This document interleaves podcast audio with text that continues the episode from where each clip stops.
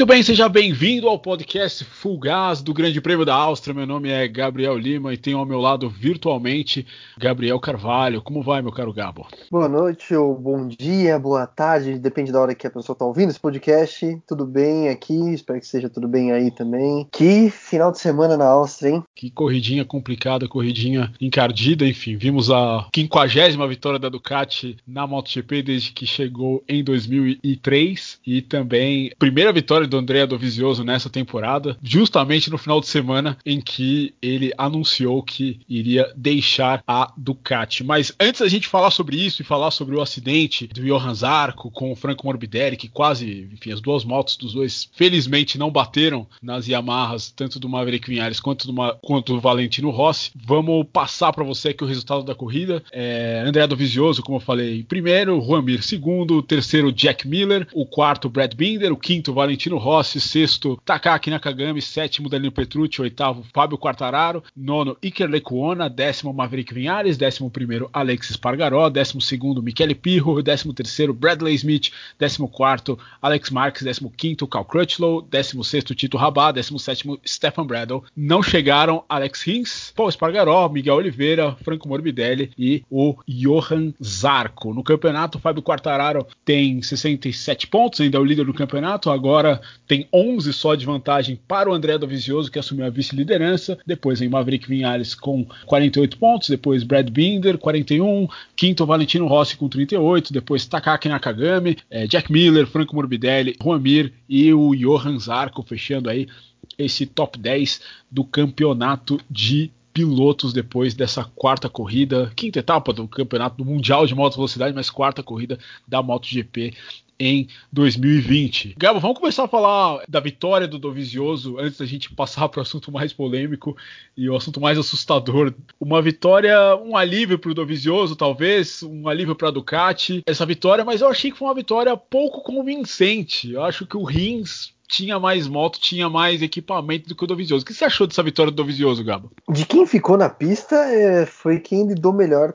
com as circunstâncias da corrida, né? Soube lidar melhor com equipamento. É, mas é isso que você falou. É, o Rins parecia ter mais ritmo, mais moto para vencer, mas o Rins acabou cometendo um erro, né? Já tinha, né? É, recebido um aviso, digamos assim, é, numa, numa volta anterior, escapou ali à frente, né? Deu um susto nele no, no mesmo ponto. Então, assim, já tinha um aviso, ele foi de novo. Na hora que ele tentou né, assumir a liderança, moto foi pro chão, abandonou a prova. E de quem ficou na pista do Vizioso foi quem soube lidar melhor mesmo com, com as circunstâncias da prova e venceu com méritos. Venceu mais uma vez, né? Lá terceira vitória no Red Bull Ring e a segunda consecutiva, né? Já que ele no passado venceu de forma brilhante, né? Na última, na última curva, na última volta em cima do Mark Marques. Esse ano não teve, né? Essa questão da última curva na, na última volta. Ele abriu uma vantagem boa ali no, nas, nas voltas finais, é, deu aquele aquele stint final ali. Venceu com mérito, mas é, se a gente considerar esse e, e se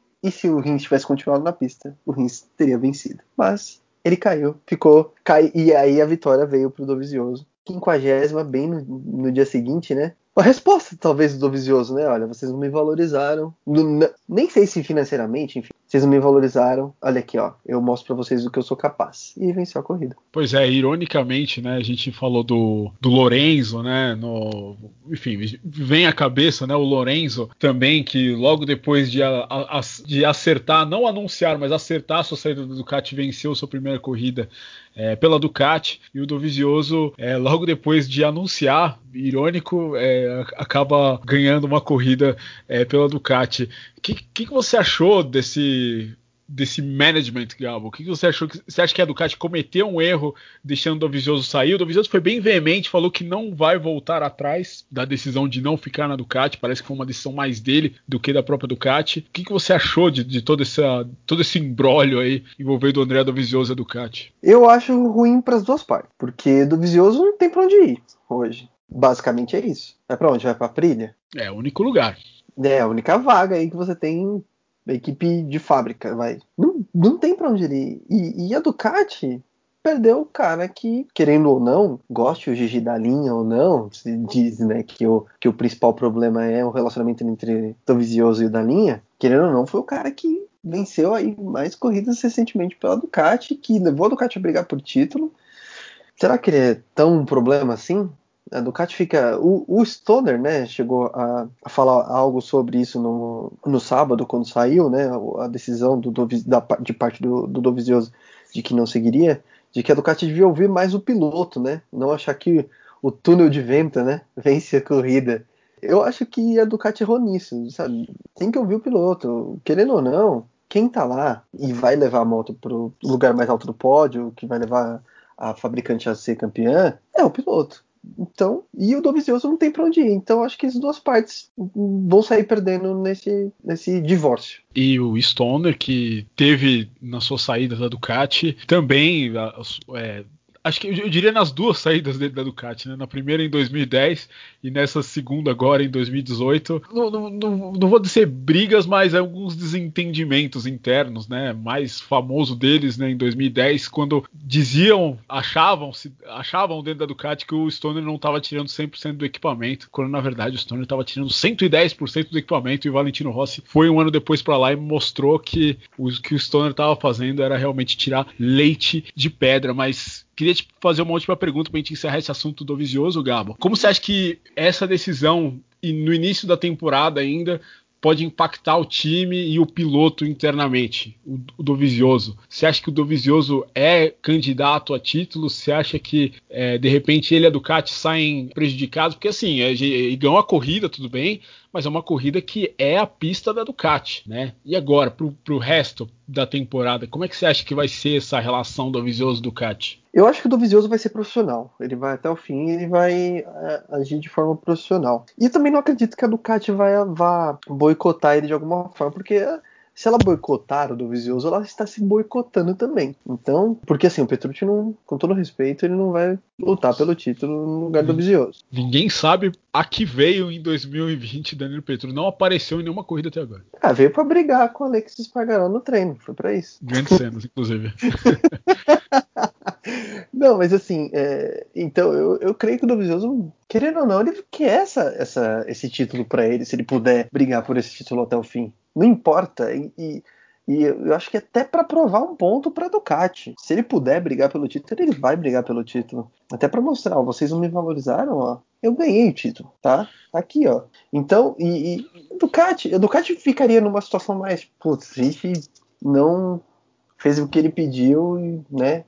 Ele foi campeão e ele tá saindo. Eu acho que fica até pior pra Ducati. Pro Dovizioso é mais fácil ser. E, e, assim, se não der, não deu, sabe? Se não der, olha, a Yamaha anda melhor em outras pistas. A Suzuki foi bem ali. Enfim, sabe? Mas o Dovizioso eu acredito que ele vai ser bem profissional até a última corrida. Pois é. E agora, terminando esse assunto, vamos entrar agora no. Acho que no, no maior ponto de discussão dessa corrida, que foi o acidente entre o Johan Zarco e o Franco Morbidelli, ainda no início da prova, que acabou é, culminando ali, é, uma quase tragédia, eu diria, com, com, as motos indo a toda velocidade, pegar os pilotos que estavam fazendo a curva 3, o acidente foi na curva 2 ali. A curva 2 não é bem uma curva do Red Bull Ring, é mais um, uma dobradinha para esquerda para fazer aquele cotovelo para direita em cima da montanha. Né? Os dois se tocaram ali e por muito pouco não pegaram é, as motos ali, as motos deles, a toda velocidade dos governados não pegaram Valentino Rossi e o Maverick Vinhales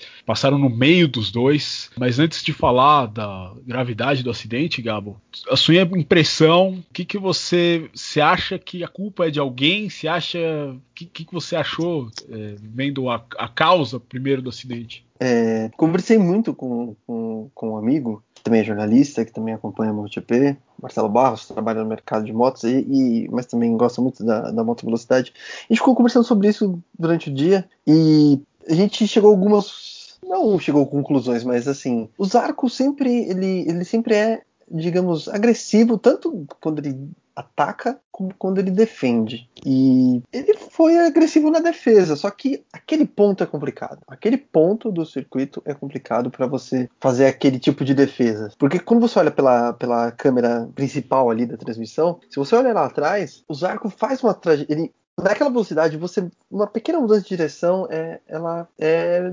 determinante para um acidente. E, e você vê o Zarco mudando de direção. Quando o Morbidelli já tinha se comprometido a ir por aquele caminho. E o Morbidelli não tinha o que fazer. Já estava ali. já se comprometeu a frear em determinado ponto, já tá vindo ali. E outra, a velocidade, o vácuo, é uma combinação de fatores. Eu não puniria ninguém, se eu fosse comissário, por exemplo, não diria, ah, o Zarco vai tomar punição da próxima corrida, porque. Mas eu diria que ele poderia ter sido um pouquinho mais prudente ali, porque é um ponto complicado, sabe? É, ele poderia tentar, se fosse a última volta, sabe? Eu entenderia uma, uma defesa mais incisiva ali, sabe? Uma defesa mais forte, assim, no sentido de, olha, preciso manter minha posição. Naquele momento eu achei que foi um pouquinho demais, mas eu classificaria isso como um incidente de corrida. O menos culpado é o Morbidelli. Morbidelli, para mim, você tá vindo ali colado, de repente o cara muda de direção bem e foi perto do ponto de freada. Então, assim, não tinha, não tinha pra onde o Morbidelli ir. Talvez se ele tivesse conseguido, num reflexo, desviar, teria sido muito pior para ele, porque ele ia sair direto pra, pra área de escape. E numa velocidade que, não sei, é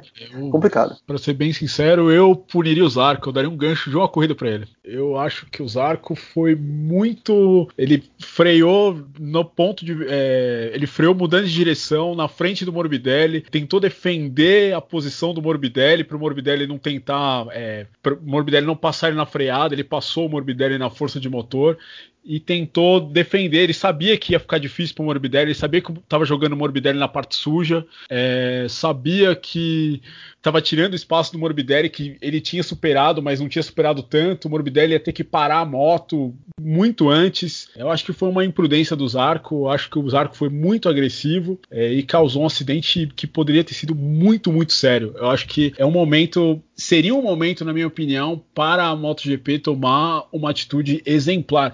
E assim, a gente, a gente falou, Gabo, na semana passada, do Paul Espargaró aqui, o acidente dele com o Zarco. Ali eu acho normal, de verdade. O Paul saiu da trajetória, voltou, o Zarco foi agressivo, mas assim, ele pode ser agressivo ali. O Paul Espargaró não olhou para o lado, né? O Zarco já estava dentro da curva.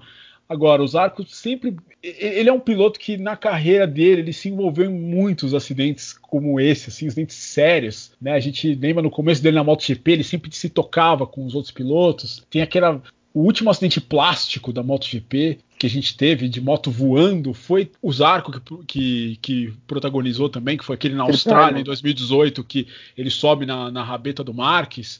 É, eu acho que eu acho que tinha que tinha que punir porque eu, de verdade, é uma pista que é perigosa, né? A gente vai falar disso já já. Mas o, o Zarco, ele, ele, não foi, ele não foi prudente. Ele sabia onde estava o Morbidelli e ele tirou a pista do Morbidelli. O Morbidelli não tem o que fazer, né? O Morbidelli virou completamente um passageiro e, enfim, a moto do Zarco, ela virou um míssil, né, cara? Se não tem aquele air fence ali na entrada da curva 3, ele tinha a moto do, do Zarco tinha pego em cheio os líderes da corrida naquele momento. É, à frente ainda do, do Rossi e do, e do Vinhales. Né, a moto é, do Zarco. ali no Mir, mais ou menos, né? É, e a, e a moto do Zarco, você vê que ela furou o airfence e ela e chegou só, só o motor e a balança depois da moto do Morbidelli passando entre o Vinhales e o Valentim. Foi muito perigoso. Até o fato do Morbidelli, você chegou a ver foto, Gabo? O Morbidelli com queixo sangrando, ele saiu, é, obviamente, pela, pela, pela brita batendo no, na, na, parte de baixo do queixo, ali depois do acidente. Eu acho que o Zarco merecia uma, uma puniçãozinha aí, merecia pelo menos aí, um, eu daria um ganchinho de uma corrida para ele, para ele, ele pensar no que ele fez. É, mas enfim. Mas esse, esse, essa...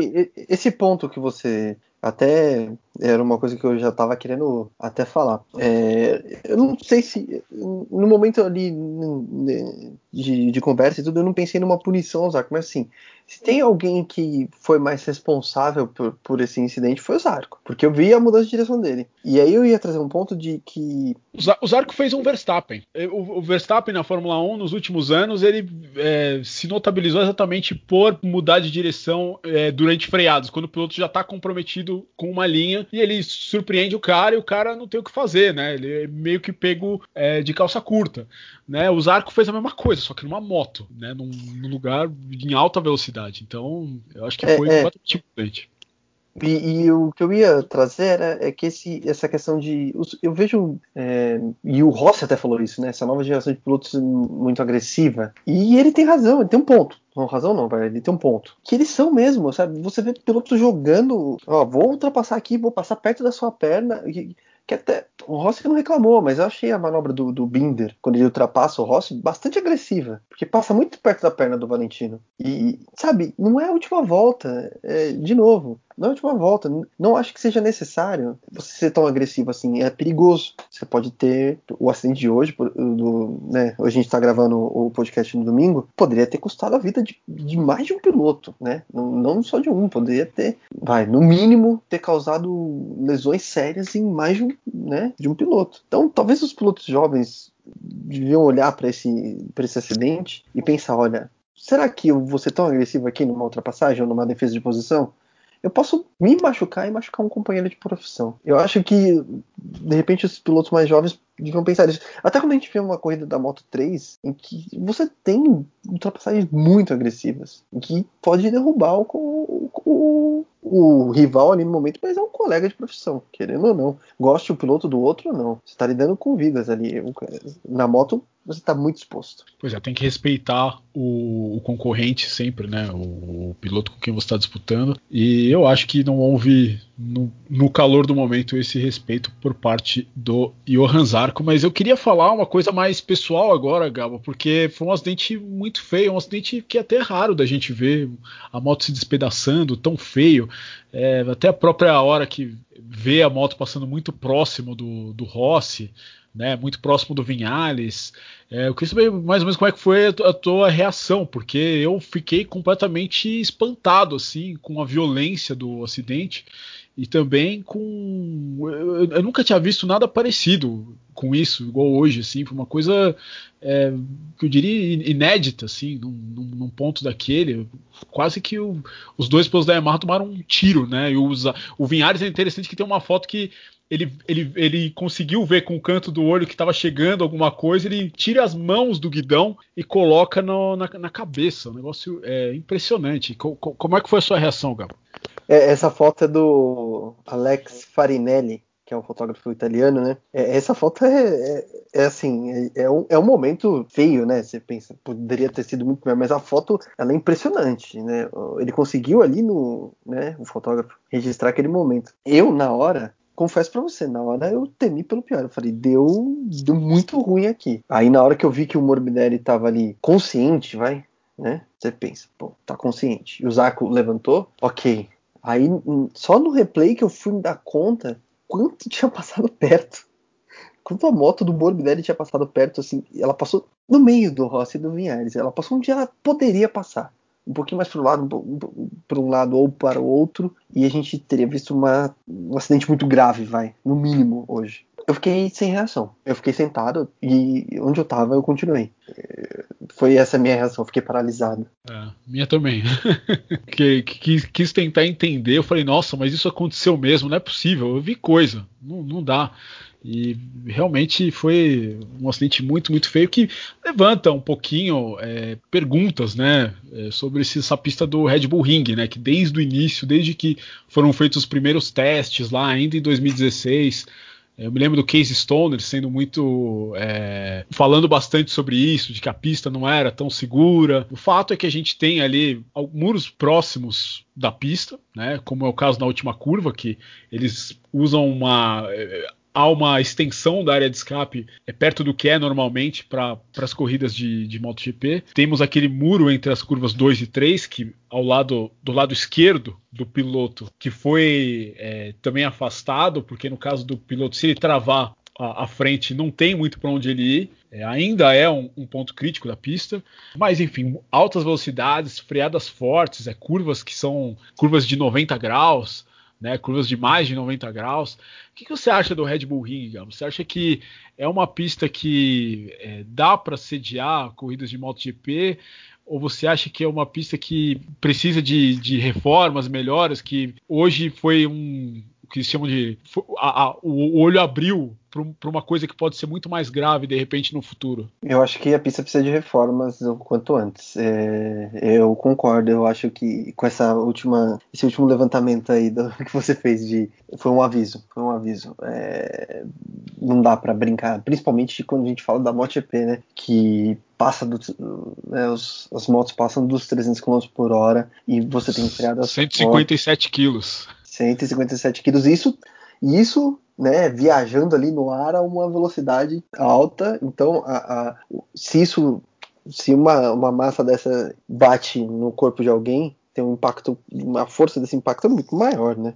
São esses pontos que você citou. É, a última curva, a primeira curva e principalmente lá em cima na curva 3. É muito perigoso. Se algo der errado, a chance de um piloto se machucar ou de pilotos se machucarem ali é muito grande. É, é até uma surpresa, assim, a MotoGP, que é tão preocupada com a segurança, não ter exigido mais do, do, do Red Bull Ring em termos de segurança, porque hoje foi, foi sorte, foi sorte não ter acontecido nada. No pior trecho, desses trechos que a gente citou aqui, para mim esse é o pior trecho da pista, em termos de segurança para os pilotos, porque eles vêm muito rápido, eles, qualquer coisa que der errado ali é, é, é perigoso demais. É, e ainda tem a chance da moto cruzar a pista, que foi o que aconteceu, né?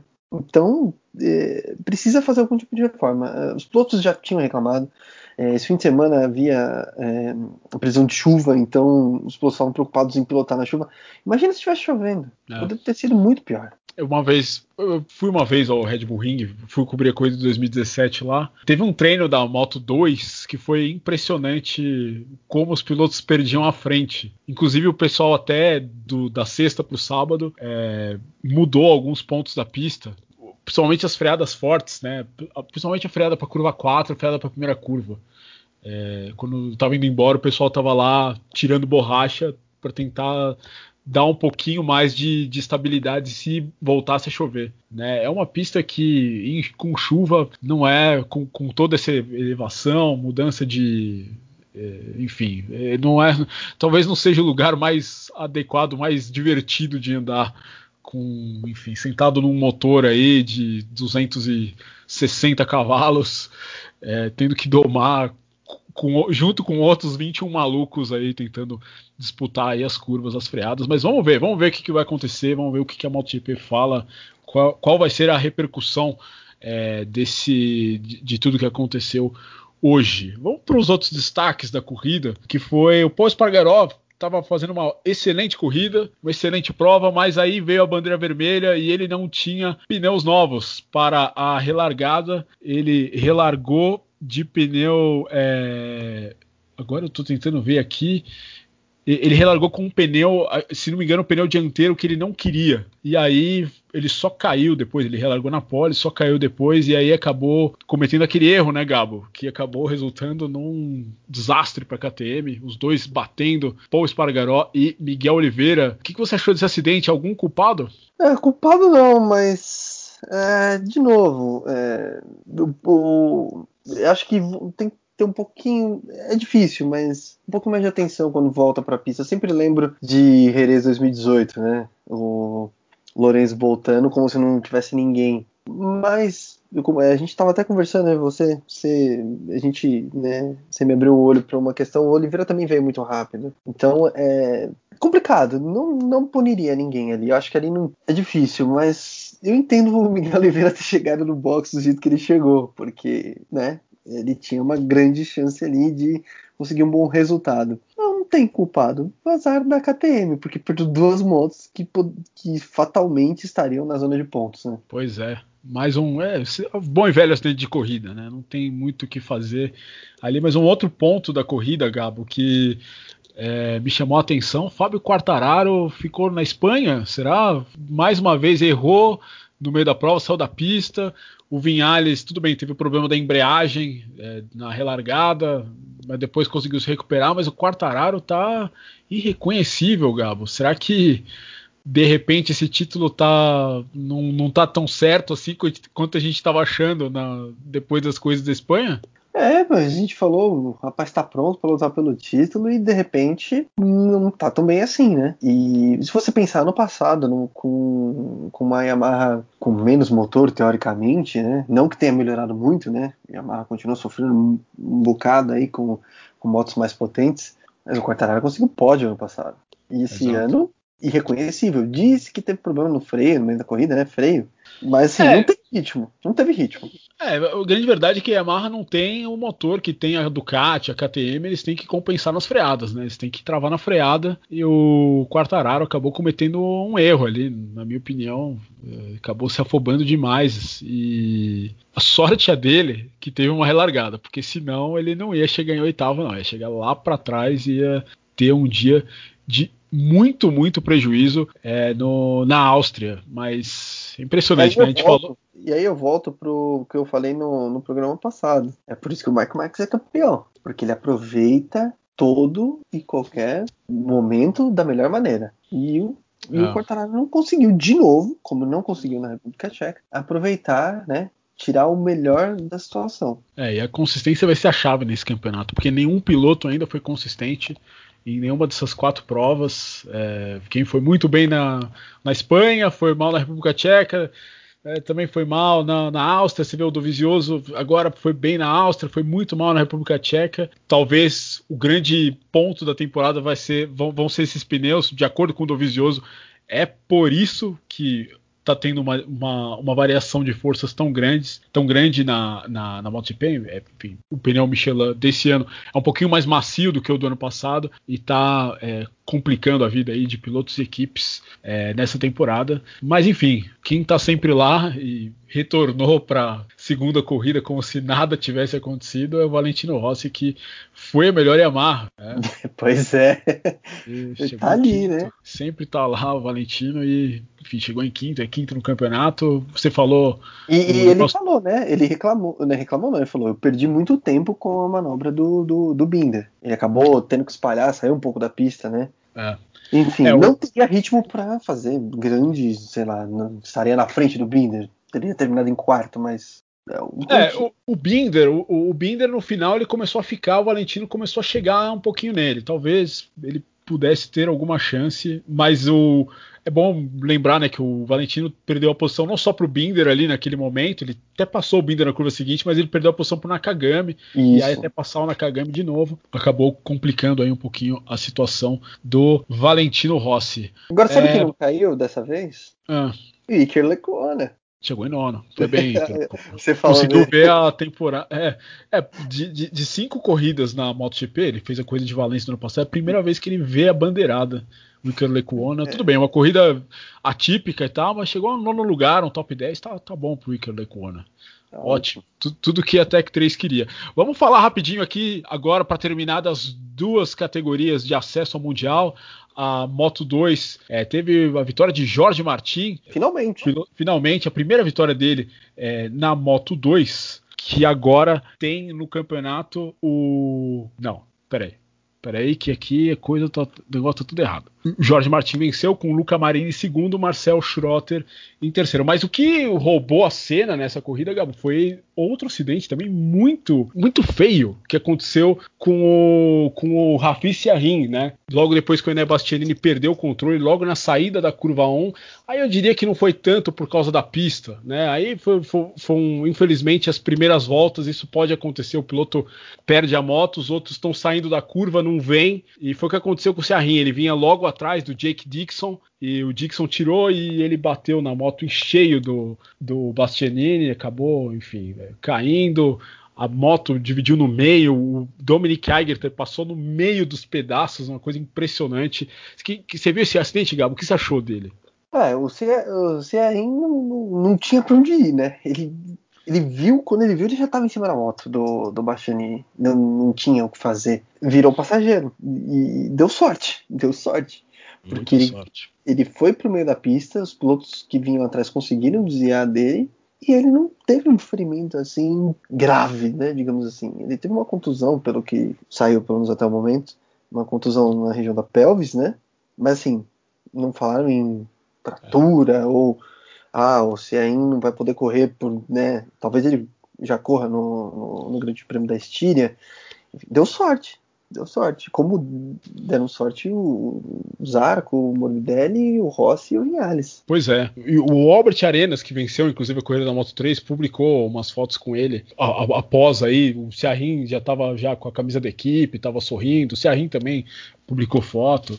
Enfim, tá. Dos males o menor tem que comemorar muito o Malai, o Rafi Ciarrin aí, que, que sobreviveu aí esse acidente, acidente esse, muito, esse, muito feio. Esse acidente me lembrou, eu não lembro o ano, eu não me lembro a categoria, mas foi na Malásia. Sim, é Malásia 2003 Moto 2 também, né? Moto 2, né?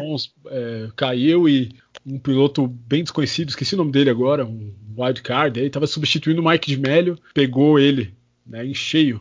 E foi um acidente que até plasticamente foi até, envolveu até mais pilotos do que ele. Isso, exatamente. Mas também ninguém ficou machucado. É mais, mais um acidente complicado aí para conta. Enfim, o campeonato da Moto 2 tem o Marini em primeiro, o Luca Marini com 78 pontos, o Bastianini não pontuou hoje, 73, e o Jorge Martin subindo aí para a terceira posição com 59 pontos. A Moto 3, como eu falei, teve a vitória do Albert Arenas, com o Jaume Maziá em segundo. O Arenas roubou o docinho da boca do Maziá na penúltima curva e o John McPhee na terceira posição do campeonato. O Albert Arenas é o primeiro, né, nadando de braçada, 95 pontos. John McPhee segundo, 67. E o Ayogura, surpreendendo bastante o Ayogura, boa temporada, 65 na, no terceiro lugar. Bom, por hoje é só no Full Gas Podcast. É, alguma consideração final, Gabo? Não, é, essa vitória do Arenas foi espetacular. Ele foi preciso ali no final. Incrível, né? Porque o Maziá parecia que tinha a vitória na mão. E ele chegou ali no último setor e foi, foi incrível, foi incrível mesmo. Inclusive, né, me parece que, que nada de braçada mesmo o Arenas para se nada de muito espetacular acontecer diferente, ele é o cara que deve levar esse título. Com certeza, com certeza. Enfim, muito obrigado se você ouviu até aqui. Full Gas Podcast também está no Instagram. Você pode seguir a gente, arroba Full Gas Podcast, para saber sempre quando sai um podcast novo. E é isso aí, a gente fica por aqui e volta na semana que vem com o podcast do Grande Prêmio da Estíria, segunda corrida no Red Bull Ring. Um abraço.